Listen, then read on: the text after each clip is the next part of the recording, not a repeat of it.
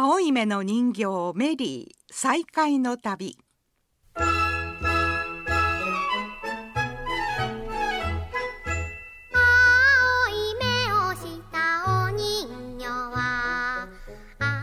おはようございます。山田真知子です。青い目の人形メリー再会の旅。8回目の放送です。この番組はアメリカで起きた日本移民の排斥運動を憂慮した親日家牧師のシドニー・ルイス・ギューリック博士が提唱し今から88年前に友情の証として贈られた青い目の人形を訪ねる旅です。今日も作家の西村京子さんとご一緒にたどってまいりましょう。おはようございます。おはようございます。よろしくお願いいたします。今日は日本からアメリカに送られたミス兵庫のお話ですね。番組の第1回目の放送で青い目の人形を受け取った日本から58体のお礼の人形がアメリカに旅立ったとお伝えしました。人形をもらった学校の女子生徒たちが1銭ずつを持ち寄った基金で作られた人形は身長が82センチ各県や市の名前をつけて立派なお道具を添えてアメリカの各州に1体ずつ配られています。あそうなんですね、はい、スタジオにはあのメリーと並んでミス兵庫のこれは写真なんですけれども置いてありますね、はい、とっても気品に満ちた美しいお人形でピンクの素敵なお振袖を着ています。本当に愛らしい美しい人形だと思いますあの兵庫県からはこのミス兵庫とミス神戸とが送り出されていますけれどもミス神戸は現在は行方不明になっています。はい、でそしてあのミス兵庫はですね88年前に送られたミズリー州セントジョセフ博物館に現在も飾られています。この人形は1997年修復のために70年ぶりに里帰りをしています。今日はそのミス兵庫が帰ってきた時の模様や尽力した方々をご紹介したいと思います。アメリカから帰国したミス兵庫に心を寄せた方々のお話ですね。そうです。まずご紹介したい方がいらっしゃいます。高岡美智子さんと言います。この方がいらっしゃらなかったらミス兵庫を含め日本からアメリカに渡った多くの東霊人形は生まれたままになっていたかもしれません1990年向こう側女子大学がアメリカ・ワシントン州にあるスポケン市に設立した分校に併設された日本文化センターの館長だった方が高岡さんです。1992年高岡さんはこの町の博物館で頑丈なトランクの中に横たわりベルトで固定されたミス徳島と出会いました。なんかなんかこの辺からこう熱くなってきますね今日という日は、はい、嬉しいです。日本のたくさんの人にねあのこう心に植え付けられてたということをね私はもう今日知ってなんかもう今夜からまた寝られませんね。本当にあの感動するようなことがたくさん今日分かりましたのであのそれで余計私は何ができるだろうかともう考えております。はい母のような気持ちになったと高岡さんは言いました。縛られていたベルトを外しミス徳島を立ち上がらせた時人形がふーっと息をついたように思えたと何度も語っていました。美智子さんありがとうと言ったようにも思ったと。その年高岡さんはミス徳島を飾り市長や市民を招いてひな祭りを開いています。この人形との出会いから高岡さんはアメリカに渡った東霊人形を探すことを決められたと私は思います。私もこの取材に同席しておりましたけれども高岡さんが本当にあの頬を真っ赤に紅潮させてそしてまるで昨日のことのようにお話をなさってる姿を拝見してなんだか胸が熱くなりました。はい、そしてミズーリ州の博物館で出会ったミス兵庫には特別な考えを持ったとおっしゃっていましたタンスや長持ちや日傘や茶道具などの道具類は立派に保存されていても人形の足はグラグラで髪の毛はバラバラで痛々しい着物姿だったそうです。この人形を兵庫へ連れて帰りたい。修復してやることが私の役目だと思ったと語られました。ですが高岡さんが思い立った1995年1月17日阪神・淡路大震災が起きましたから計画は大きく依頼だと思います。うん、ですがこんな時だからこそとその年の12月向川学院の院長草加明さんをトップとした里帰り実行委員会が発足。東京の人形店吉徳で修復を終えたミス兵庫は1997年の春お雛様に合わせて兵庫県に帰国を果たしています。これも高岡さんの思いから実現した大きな大きなプロジェクトだったんでしょうね。そうですねここにもう一人県内で大きく役割を果たした方がいらっしゃいます。当時兵庫県立子どもの館の館長だった大塚歌子さんです。大塚さんはこのようにおっしゃっています。ミス兵庫帰国事業は高岡先生の熱意と向川学院の後押し。これが最大の功労です。そこに県の関係者や私たちが加わりました。運営資金はミス兵庫のハガキセットを販売して当てています。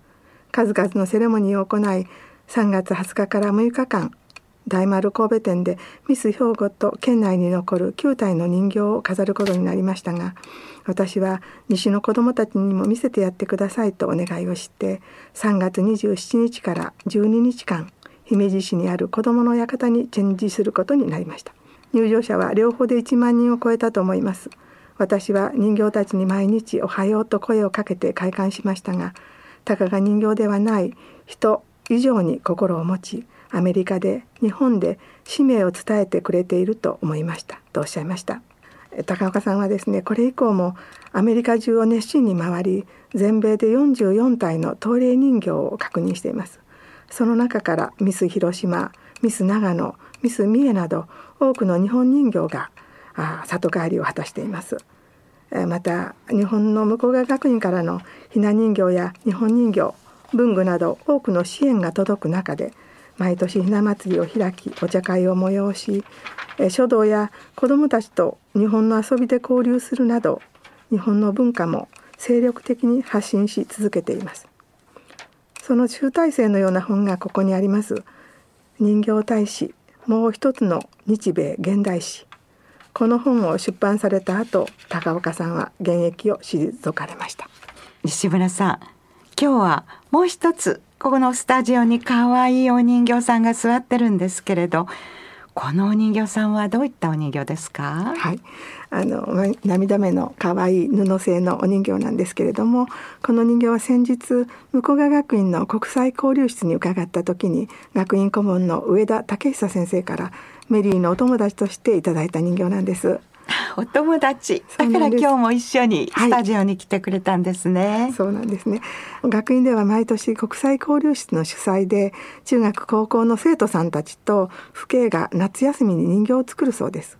2体同じ人形を作り1体は手元にもう1体は名前をつけてメッセージを書いて日本文化センターに送る。ひな祭りに合わせて現地の小学校中学校に送られていると伺いましたあなんか新しい人形交換ですね。そうですね。本当にそう思います。あのそれは高岡さんが始めた東霊人形探しへの熱意と日米で行われた88年前の人形交流の意味を受け止めた向川学院が牛陸博士の当時用いたシステムに倣って募金で人形を作ってその人形を先導役として国際交流を開始したその23年間がそこにあります。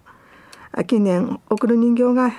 数が減ってきたとおっしゃっていましたけれども上田先生は高若さんの熱意に引っ張られて応援してきたと笑いながら話してくださいました。